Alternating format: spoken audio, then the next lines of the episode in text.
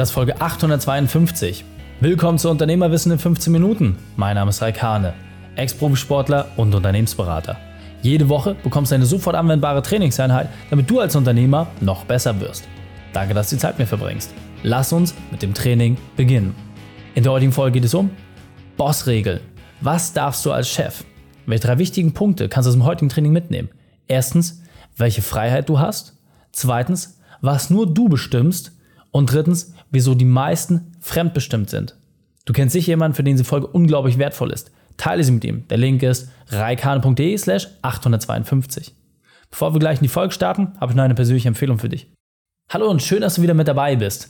Es gibt so ein paar Vorteile, die wir als Unternehmer einfach haben und ganz, ganz häufig vergessen wir, worin unsere wirkliche Entscheidungsfreiheit besteht und vor allem, was das für riesige Vorteile mit sich bringt. Deswegen möchte ich die jetzige Episode einfach mal dafür nutzen, um dich nochmal daran zu erinnern und vor allem gerade auch in stressigen Situationen, um dir klar zu machen, was deine wirkliche Power ist und vor allem, wo du auch an einigen Stellen mal wirklich auf den Tisch hauen solltest und dir einfach klar machst, hey, ganz ehrlich, ich sitze hier am Ruder, ich sage, wo es lang geht, denn das und das nervt mich und die und die Sachen, da will ich einfach mehr von haben. Also, lass uns loslegen. Der erste Punkt, den du als Unternehmer, als Boss wirklich entscheiden darfst, ist, welche Produkte und Leistungen du entsprechend entwickelst und was du an den Markt bringst.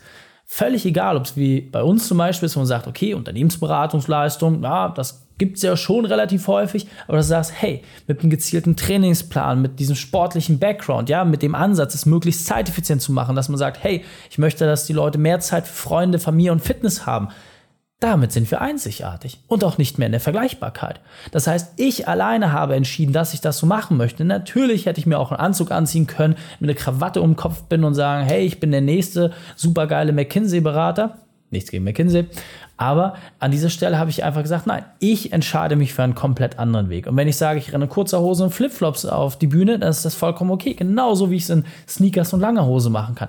Ich alleine entscheide, was ich an den Markt bringe und was nicht. Und wenn ich überzeugt davon bin, dass die Sachen funktionieren, dann wird doch der Markt beweisen, ob ich tatsächlich recht habe.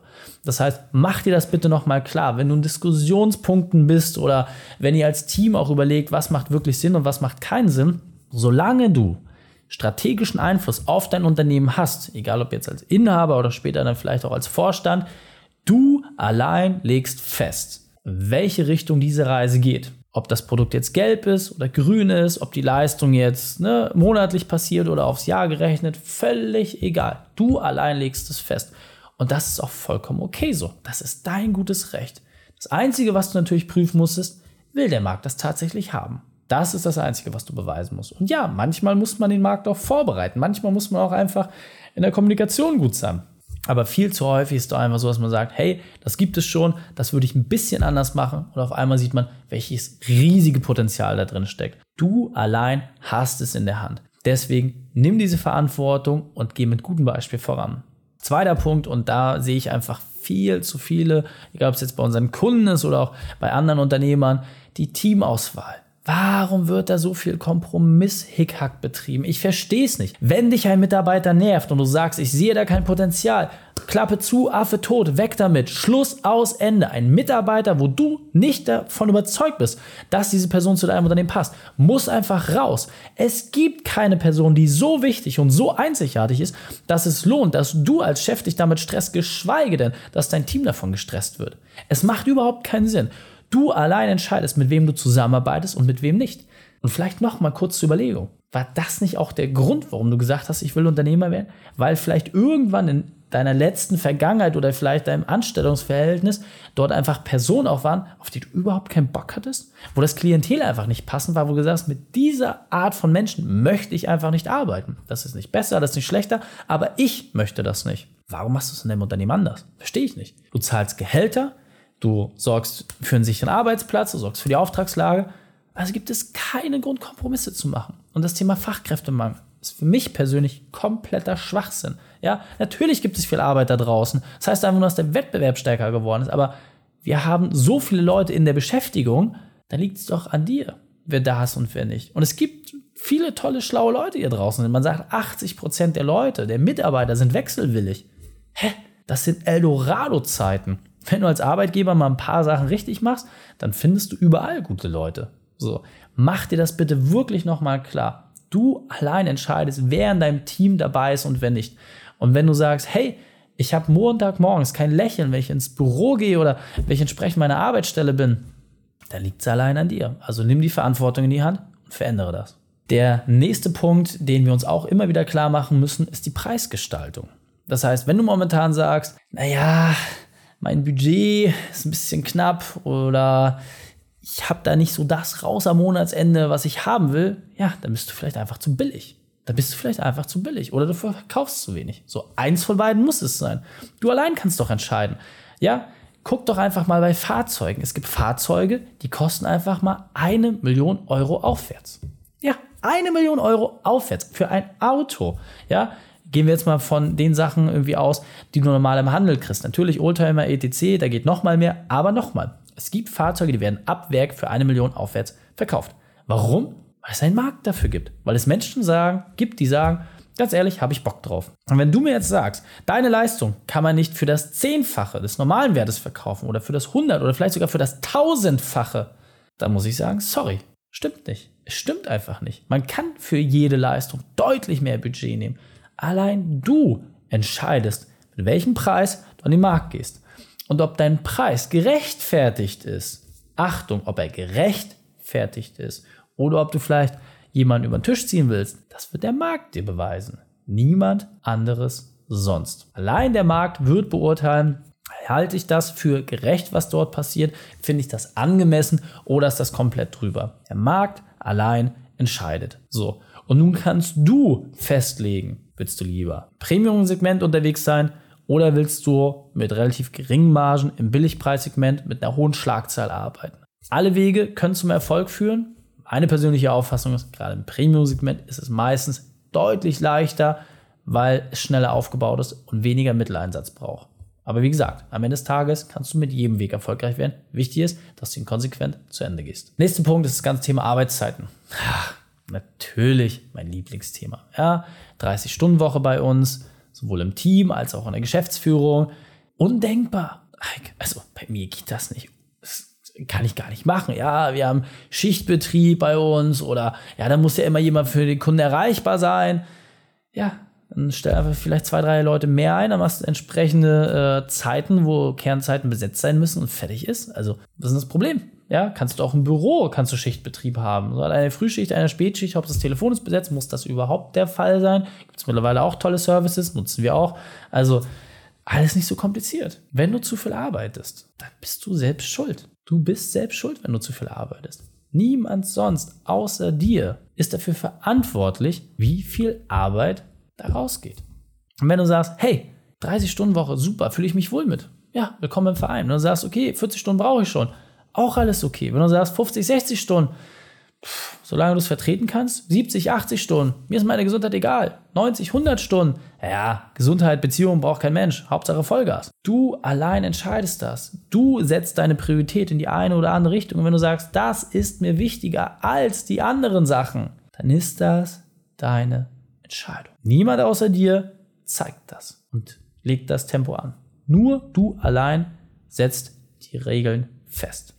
Wenn du sagst, viel hilft viel, wie gesagt, eine Lösung kennst du, du hörst gerade zu. Auf der anderen Seite musst du dir aber auch klar machen, nicht deine Kunden wollen das von dir, nicht deine Mitarbeiter wollen das von dir. Du lässt es zu. Wenn du als Unternehmer sagst, ich möchte das nicht mehr ertragen, ich möchte das einfach nicht mehr, dann ist das deine Entscheidung. Du kannst es machen. Okay? Kommen wir nun also zum letzten Punkt und das ist etwas, was ich immer wieder schön finde, gerade auch als das Feedback, was wir dann von unseren Leuten entsprechend bekommen, und zwar deine Kundenauswahl. Als neulich gerade wie auf einer Veranstaltung und habe mit ein paar Unternehmern geredet und habe da so eine Vokabel gebracht, die ich hier wahrscheinlich gar nicht so sagen darf, aber ich mache es trotzdem. Und zwar bei unseren Kunden haben wir einen Arschloch-Filterfaktor. Das hört sich jetzt erstmal relativ hart an, aber wir haben dafür einfach ganz klare Kriterien. Passt jemand zu uns oder nicht? Ich werde das Wort jetzt bewusst nicht wiederholen. Ich glaube, es ist klar geworden. Also, wir haben einfach einen Filterfaktor, ob jemand menschlich zu uns passt oder nicht. Und wenn wir sagen, diese Person passt menschlich einfach nicht, dann ist das auch Gesetz. Und egal, was die Person macht, und teilweise wurde uns schon höheres Geld geboten als das, was im Angebot irgendwie überhaupt vorgesehen war, die Leute gesagt haben, hey, ich will das aber nicht machen. Nein, Nein, nein, nein. Egal was, es ist alles nur Schmerzensgeld. Es gibt kein Universum, wo es Sinn macht, aufgrund des Budgets mit einem Kunden zusammenzuarbeiten, wo man vom ersten Tag an ein schlechtes Bauchgefühl hat. Es wird sich so oder so in der Zusammenarbeit einfach nur bestätigen und du wirst automatisch in einen Bereich reinlaufen, wo es einfach keinen Spaß mehr macht. Das heißt, wenn du die moralische Entscheidung treffen musst, nehme ich jetzt das Geld und tue irgendwie mein Bauchgefühl ab oder ich höre auf mein Bauchgefühl und ja, vielleicht ist es in dem Moment härter oder es ist schwieriger zu bewerkstelligen, aber irgendwie kriegen wir das wahrscheinlich schon hin. Dann mach es ohne den Kunden. Ich sage es dir so, wie es ist. Meine persönliche Erfahrung, die Erfahrung aus allen Unternehmen, die wir beraten haben, hat es immer wieder bestätigt. Du wirst damit auf die Nase fallen. Du wirst in einen Bereich reinkommen, wo du mit deinem Kunden Konfrontation hast. Du wirst in einen Bereich reinkommen, wo diese Konfrontationen sich verhärten. Du wirst in den Bereich reinkommen, wo man nachher Sachen auch über Anwälte regeln kann. Du wirst in den Bereich reinkommen, wo einfach keiner mehr fröhlich ist über das Ergebnis und teilweise man sich nicht mehr grüßen will oder wo es dann noch schlimmer ist, wo es dann um welche Schadensersatzzahlung geht, whatever. Ja, es wird einfach genügend Situationen geben, wo Sachen sich auch mal dramatisch zuspitzen können. Ist es das wert? Nein, nicht einen Zentimeter. Du allein kannst entscheiden, mit wem du arbeitest und mit wem du nicht arbeitest. Und ich kann von mir wirklich mit Stolz behaupten, jeder der Kunden, mit dem wir zusammenarbeiten, haben wir erstens ein wirklich tolles Verhältnis auf Augenhöhe und auf der anderen Seite ist es sogar schon was familiäres. Ja, man kennt sich, man weiß voneinander, man hat dort auch einen direkten Draht zueinander. Und ja, ich würde mit jedem meiner Kunden, ohne drüber nachzudenken, in den Urlaub fahren. Das ist übrigens auch etwas, was unserem Filterfaktor innewohnt. Und das ist nicht nur mein Gefühl, sondern auch das meines Teams. Weil natürlich ein Großteil der Arbeit durch mein Team entsprechend gemacht wird. Und das ist auch vollkommen fein. Gar nicht schlimm. Aber wenn ich nicht sagen kann, dass mein Team und diese Person zusammenpassen, dann gehört diese Person einfach nicht zu uns. Ist doch unsere Entscheidung, ja? Und wenn du als Housekeeper, ja, sagst, diese Person will ich nicht auf meiner Party haben, dann ist das doch dein gutes Recht, ja? Du musst nicht jeden Gast bei dir willkommen heißen, ist überhaupt nicht notwendig. Du allein entscheidest und legst fest, wer auf deiner Party mittanzen darf und wer nicht. Und dieser Punkt ist mir nochmal besonders wichtig, das will ich noch einmal verdeutlichen. Du allein entscheidest in all diesen Bereichen, was dich stört und was du bereit bist zu ertragen. Ja, niemand sonst. Das heißt, du legst die Spielregeln selbst fest. Und wenn du sagst, ja, ich möchte dieses oder jenes, dann sagst du automatisch auch Nein zu vielen anderen Dingen. Mach dir das bitte noch einmal klar. Geh diese Punkte vielleicht noch mal Schritt für Schritt für dich durch, damit du einfach die auch wirklich 100% im Bilde darüber bist, dass deine Aufmerksamkeit darauf liegt, was du gerade erträgst und worauf du vielleicht gar keine Lust mehr hast. Und jetzt weiter im Text. Das heißt, was du jetzt einfach mal machen kannst, ist, setz dich im Nachgang hin, mach eine kurze Checkliste und such Dinge raus im Unternehmen, die dich nerven. Einfach, wo du sagst, das nervt mich, das, das, das, das, das. So. Such dir das einfach schon mal raus. Und das, was dich stört, kannst du ja auch nach und nach eliminieren. Und dann brauchst du noch eine einzige Sache. Habe den Mut, diese Dinge zu verändern. Fassen wir die drei wichtigsten Punkte also noch einmal zusammen. Erstens, wähle weise. Zweitens, prüfe, was dich aufhält. Und drittens, sei mutig. Die Shownotes dieser Folge findest du unter reikane.de slash 852. Links und Inhalte habe ich dort zum Nachlesen noch einmal aufbereitet. Danke, dass du Zeit mit mir verbracht hast. Das Training ist jetzt vorbei. Jetzt liegt es an dir. Und damit viel Spaß bei der Umsetzung.